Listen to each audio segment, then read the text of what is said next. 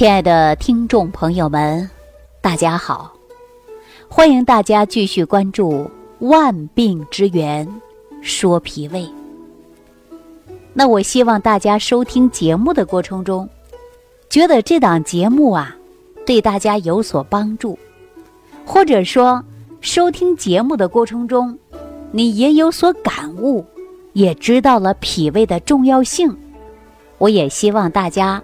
动动你发财的手指，点赞、转发或者关注，让我们更多的人呐来了解万病之源，说脾胃。那所有的听众朋友，每一天呐，我都会变着花样的给大家讲解脾胃对我们的健康有多么重要。不是我没什么可讲的，而最主要的是啊。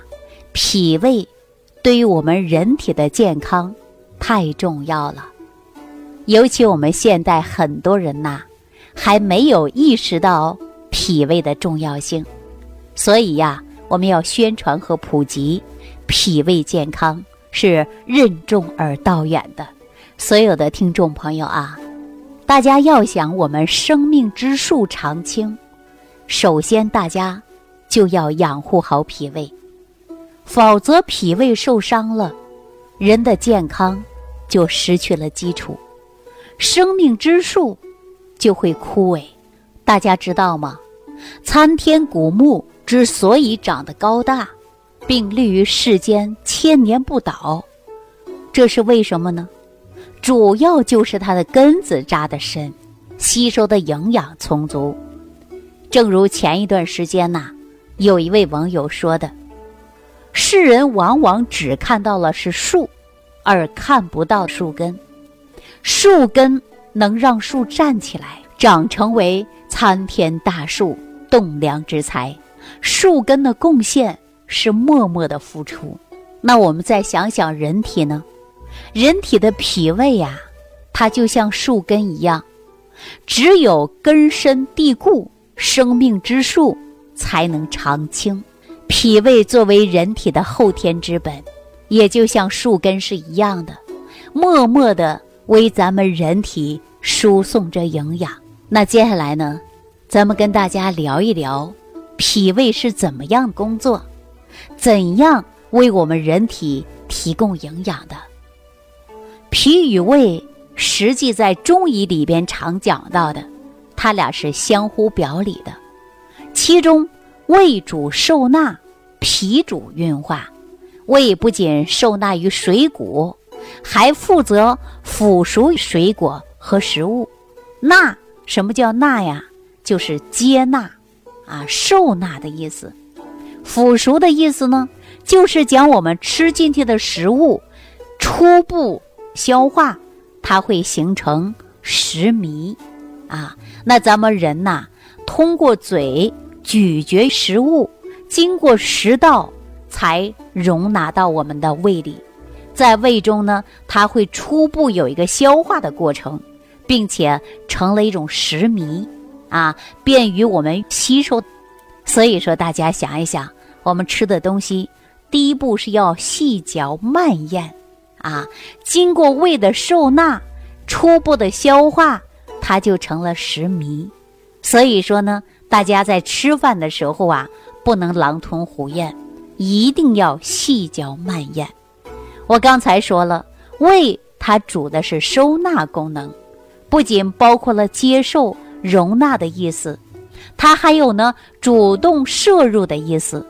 中医里边呐叫摄纳，胃呢是在胃气的作用之下，它能主动的摄纳食物，胃气它以。降为顺，也就是让我们的食物啊往下走的意思。只有这样，我们胃才会腾出地方，为后续食物做了继续收纳的工作。听到这里啊，我就想起来以前有很多朋友给我留言了，就说：“哎，李老师啊，我都有好几年没有饿的感觉了，即使一天不吃饭。”看见那些鸡鸭鱼肉啊，别人吃的特别特别香，可是我一点儿都不馋呢。也不想吃饭，饭是省下了，但是人一天比一天没有精神。大家想一想，人为什么没有精神呢？你说连食欲有没有，饿都不知道了，那你是不是就摄取营养不足啊？你营养不足，你缺乏营养，你说你会不会产生浑身无力呀？没有精神呐？所以说呀，你又吃饭都吃不香，没有饥饿感，那就是因为脾胃功能出现了问题。这位朋友很有意思的说啊，说吃了十味元气早餐糊之后啊，突然就有饥饿感了。说有了饥饿感之后啊，就产生了很大的食欲。啊，说本来不想吃饭的，是想啊把钱省了啊，也省事儿了。但是长久以往呢，自己的身体就垮了。啊，看这位朋友多有意思啊！以前是不想吃饭，鸡鸭鱼肉啊，什么好吃的都不馋也不想吃。自从吃了十味元气早餐糊就不一样了，有了食欲的，对吧？人为什么饥饿呀？是因为要有消化。而且要有吸收，是给人体输送营养的，啊，那如果你每一天都不想吃饭，我们叫做厌食，或者吃完之后啊，肚子里边有胀气，没有精神，这种症状啊，就说明你脾胃功能出问题了。所以说不想吃饭呐，这不是好事儿啊，一定要正常吃饭，提高脾胃的功能。才能够保持我们人体摄入足够的营养啊，对不对？那现在人出现典型的消化不良的啊，胃胀痛的这种现象特别多。我们常说呀，脾是主运化的，运是什么意思呢？就是输送和疏散的意思。化呢，它是有变化、消化、化生的意思。所以说，脾主运化，就是指啊，把我们的胃里的食物经过初步的消化和吸收，然后输送到小肠，进行呢分化啊，分清和浊，各走各的道，哎，然后再由脾输送至全身，给我们人体提供足够的营养。所以说，脾主运化，一方面是运化于髓骨。对于食物进行消化和吸收的，另一方面呢，还能运化于水湿，也就是运化于人体内的水液。脾的运化功能靠什么来完成啊？主要靠的就是脾气的作用。脾主升，以升为顺，脾气应该是上升的，这样的水谷精微和营养物质啊，才能够。运送啊，达到输送于全身，发挥其营养功能。反过来呢，如果说脾湿健运呐，脾气该升，它却不升，反而下降，那人就会不爱吃东西，吃了一点东西之后啊，就会感觉到胃胀，甚至有大便溏稀、浑身无力啊这些消化不良的症状。而且还会引起水液代谢失常，而且产生多种水湿停止的病变。比如说，生活当中我们看到很多人会出现水肿、痰饮等等的症状。这就好比是一家工厂，虽然买进很多的原材料，但是厂子里边的机器设备，也就是我们说的脾胃，它不行了。加工出来的东西，根本它就不合格，啊，意味着什么呢？也就是说你的脾胃出现了问题，你吃进再多的营养食品，它也不能好好的吸收，最终也会随着大小二便残渣排泄下去。所以说，通过一系列的过程，水谷变成了精微，也就是我们每一天吃的食物。在脾胃的共同作用下，它会完成旅行的第一步，就是消化和运化。如果没有这开始的第一步，那以后的道路啊，即便是再顺畅，其实对我们的健康来说也是毫无意义的。所以说，脾胃的重要性在哪儿呢？就是它能够通过运化吸收足够的营养。说到这里啊，我想起了我的一位老师，他给我们讲过一个关于脾胃功能的医学故事，啊，说如果你喝了一碗鸡汤，如果你的脾胃不好，那么这鸡汤就相当于一碗白开水，除了解渴之外，你不能吸收鸡汤当中的营养，很快这碗鸡汤就会伴随小便。排出体外，一碗好好的鸡汤喝了，就这样被你浪费了。如果说你脾胃功能好的话，那我们吸收的这碗鸡汤的营养，就相当于你吃了一只鸡一样啊。那为什么我刚才提到一位网友说吃了十味元气早餐糊，让他产生饥饿感了？为什么会这样呢？很多朋友都会反映。吃了十味元气早餐糊，人有饥饿感。最主要啊，咱这里边都是药食同源的食疗方。大家你可以把十味元气早餐壶拿出来看一下，其中有山药、茯苓、薏米、莲子、芡实、山楂等等，这些都是药食同源的组合在一起的，也是一个很好的食疗方。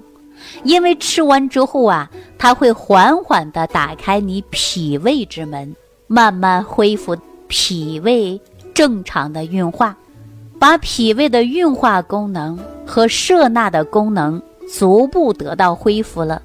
那你的摄取微量元素和营养物质呢，也就会越来越好了。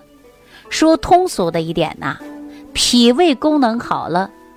能够直接运化水谷之精微了，正常的排泄了，那您就会有饥饿感了，摄取的微量元素足了，你的身体呢也就越来越好了。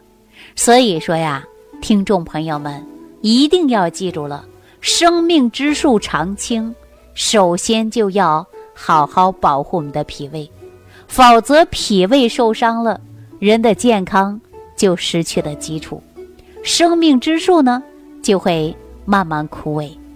那说到这儿，我相信很多朋友啊已经知道脾胃的重要性了。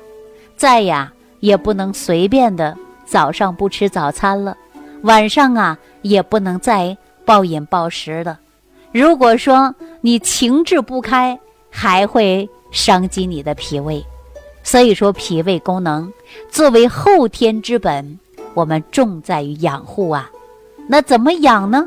如果你出现了胃胀、胃痛、打嗝、不消化、肠胃功能不好、气血亏虚，引发各种各样的身体不适应的症状，我都建议大家先调脾胃。